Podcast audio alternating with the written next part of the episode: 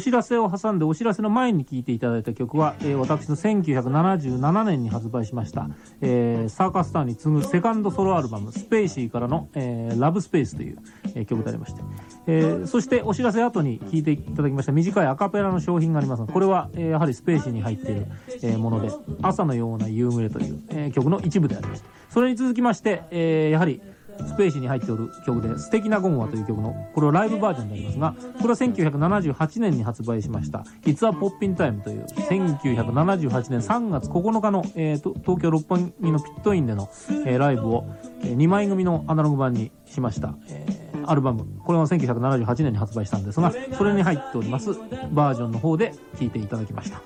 えーシュガーベーブから1975年にレコードソロデビューいたしまして以来初めの5年間っていうのは、えー精神的な意味ではなくて商業的な意味で不遇な時代でありましてですね。いわゆるマイナーという。まあ日本のロックとかそういうもの自体がまだ全然こう市民権を得てる時代じゃなかったんですけどもそれでも、えー私がソロシンガーになり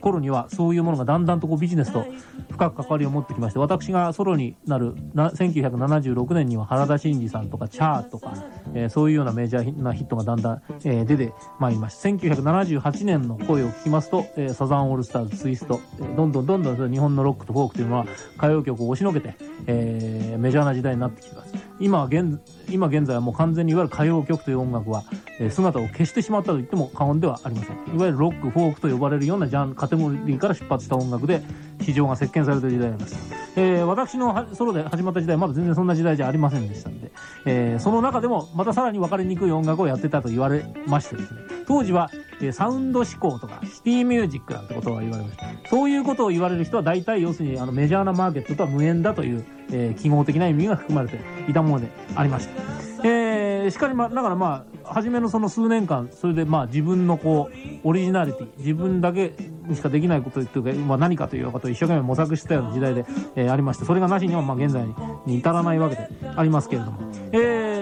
今あの当時のエルアルバムを聴きますとですね正直言ってちょっとこっぱずかしいなという感じが、えー特に歌の面は歌というのはもう二進月歩ですからどんどん練れてきますから、えー昔の歌というのは誰でも聴きたくないものなんですが、えーちょっとやっぱり歌が硬いなっていう若いなっていう感じが、えー今聞くとするもんであります。えーこの1976年のソロデビューから大体78、9年、えー具体的に言いますアルバムでは Go Ahead 3枚目のアルバムですがこの辺りまでの数年間がソロの第1期であります、えー今日もそのソロの第1期のいろいろ作品を聴いていただきたいと思います、えー私生活というかプライベートではブラックミュージック一辺倒の生活をしておりましたのでそういう16ビートの影響を受けた音楽がかなりやっぱり、えー比重を占めておりますが、えーこの次に聴いていただく曲は、えーその「It's a Poppin' Time」にスタジオ録音が1曲だけ入っておりましてそれのスタジオ録音として収めたものなんですが今日はそれのライブバージョンを、え聞いていただきたいと思います。このライブバージョン自体は1981年の録音なんですけれどもこの第1期の山下達郎ソロ第1期の1970年代の山下達郎の、え色彩を非常に濃厚に示している曲のうちの1曲であります「スペースクラッシュ」「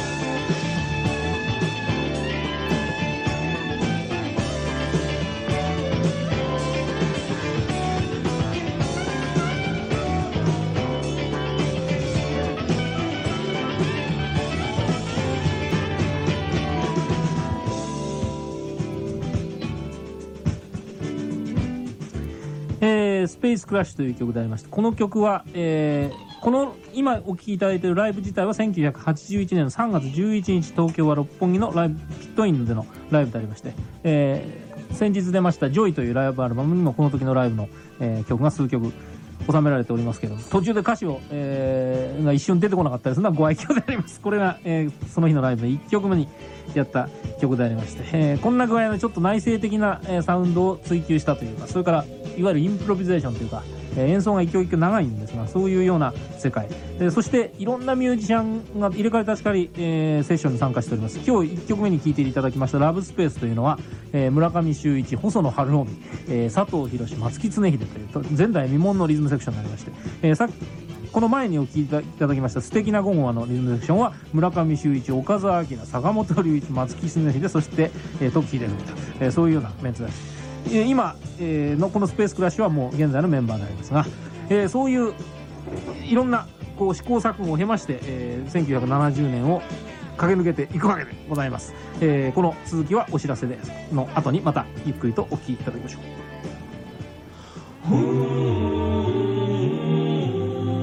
Jack's Card Saturday Songbook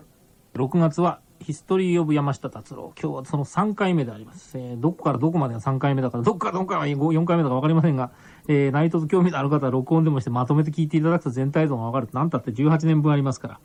私は今まで、えー、いわゆるオリジナルアルバムというそ形ではソロアルバムを10枚出しております。えー、その頭の3枚が大体、えー、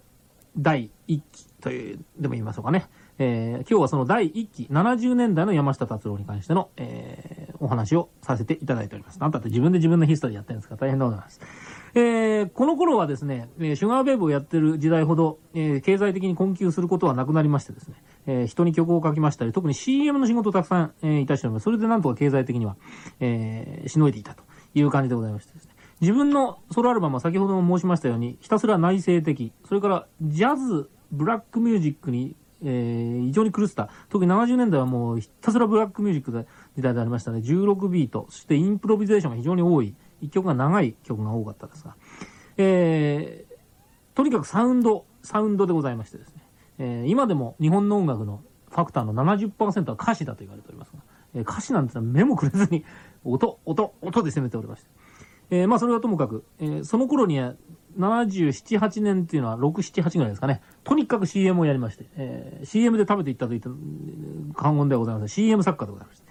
えー、この間も私の CM 何本か聞いていただきましたけども、今日も、えー、その時期の CM を何本か聞いていただきたいと思います。こういう時ですから。えー、番外編でやろうと思いましたけど、あんまりたくさんこんなことやってもしょうがないので、今日は4連発聞いていただきます。まずはですね、1970、これは4年かなえー、まだ CM やりたての頃にやった富士屋のハートチョコレートっていうのがあります。えー、バレンタイン編というのもありますが、これは一番最初のファーストバージョンです。続きましてですね、これ1976年、ナショナルのですね、ヘアカーラーの CM でございます。これはちなみに、えー、ミックスが大竹栄一さんで演奏してるのはシュガーベブです。続きましては、えー、1977年にやりました、えー、資生堂の化粧品の CM でございますけれども、これは、えー、ポッイツアポッピンタイムというライブアルバムに、えー、入れましたアカペラのスタジオレコーディングでマリーという、えー、英語のドゥーアップスタイルのバラードがありますが、それのバージョンを使用しております。それの演奏入りのバージョンでございまして、この頃はタイアップなんてありませんから、ただのコマソンでありますけど、これ結構気に入ってる。そして、1978年に、えー、やりました。あ、79年だな、これは。えー、コカ・コーラの CM になります。これは結構皆さんもご存知の方がたくさんいらっしゃると思います。えー、これはおかげさまで非常に評判を取りまして、人の曲をアレンジするというアカペラの醍醐味を遺憾なく発揮したという感じでございます。今日、今日は一つ4連発で聴いていただきたいと思います。恋は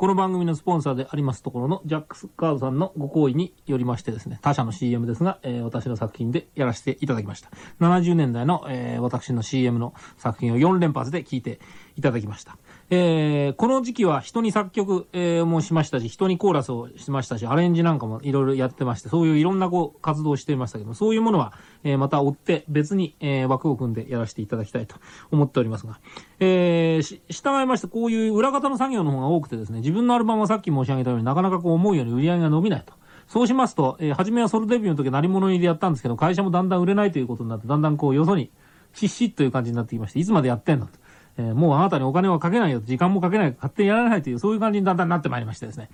えーそうなってきますと、なんか自分でこうソロアルバムをこう出し続けることはそのうちできなくなるんじゃないかと。私はどっちかというと、そうやって自分のこう名前がついたこうアルバム、山下達郎なんとかってアルバムよりもですね、えーそれこういう具合に CM をやったり、えー人にアレンジをしたり、曲を書いたりと、そういう裏方の方が、本来は向いてるんじゃないかと。また自分もそういう具合な道を選ぼうでやろうと、初めは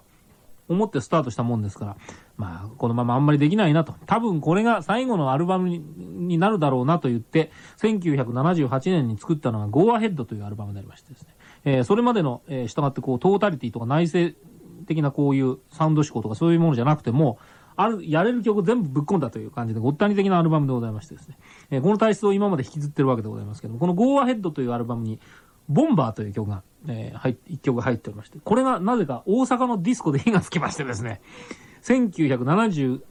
年に、78年の12月に発売なんですけど、な、明けた79年あたりから、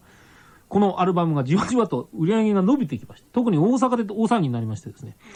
それでもって私のたあのミュージシャン人人生があるターニングポイントを迎えると。先週もお話ししましたけども、人生何度かある岐路でありまして、えーその記念すべきターニングポイントになった曲を聴いていただきましょう。ボンバー。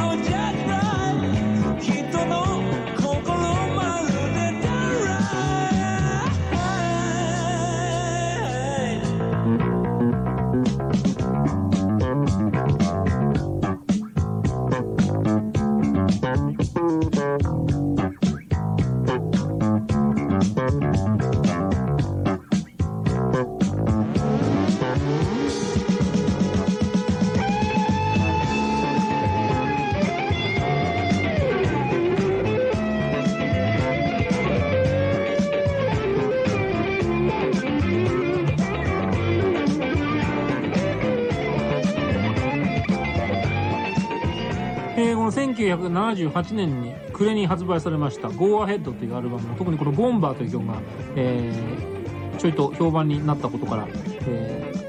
現金なもんでそれではそういう路線で行ってみようというわけで今までと全然違う層のお客さんというのが、えー私のリスナーとして、えー登場してまいりましてですね、えー一番良かったことはこのおかげでそれまでできなかったコンサートツアーというのが、えーできるようになりましてですね、えそれでまあ全国を回るようになってそうなりますと自分の自前のバンドっていうのをそれまで持ってなかったんですソロアルバムソウルでやって。てそれが、えーとりあえず自分の自前のバンド持たなきゃなんない、えーメンバーを集めて一生懸命ツアーをやるという時代が1979年あたりから始まるわけでございまして。そうなりますと、えーステージでやる曲というのがそれまでの要するに内省的な曲ばっかりはダメだから少しいわゆるその俗俗に言うまくりと言いましょうかね、えー盛り上がる曲作んなきゃなんない。そういう曲を作んないとライブ辛いんですよはっきり言って。それでえー多分にライブっていうかステージを意識して作ったアルバムというのが「えームーングロー」というアルバム、えーこのアルバムは全曲そういう意味ではライブパフォーマンスで、えー入るということを意識して、えー作っておりますので TPO に合わせて作ったという、えーあれですけど楽曲自体は全体的にこう気に入ってる曲であります。が、えーお知らせの後に、えーその「ムーングロー」のアルバムの中からいろいろと聴いていただいただきたいと思いますがその前に「ゴーアヘッド」からもう一曲「ペーパードール」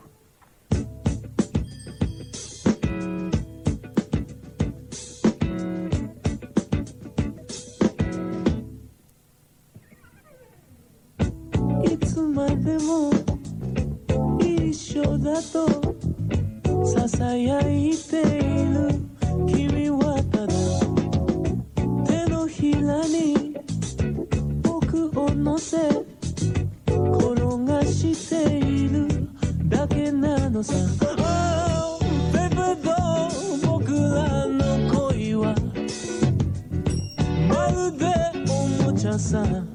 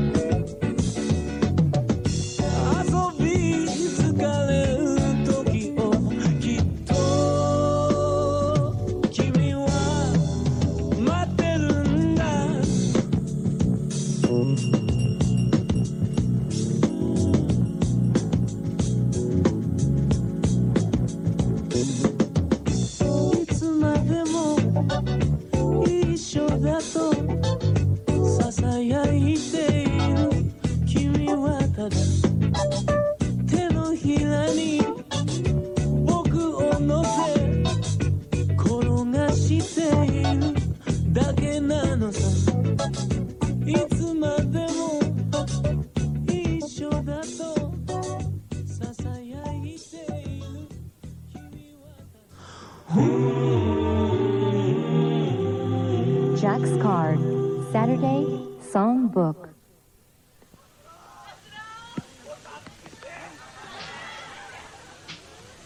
変態かお前は。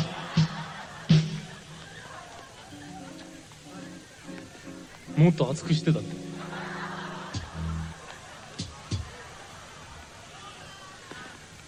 じゃあちょっと温まったところで僕がステージであのやるのが一番好きな曲聴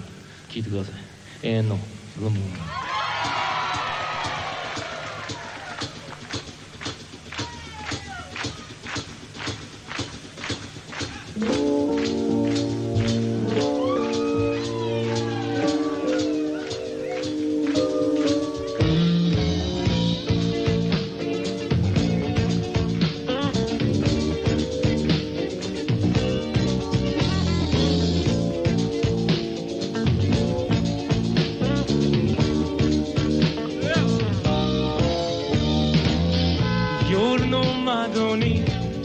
白く浮かび出る月を部屋の中にまでそっと忍び足少し震える長い髪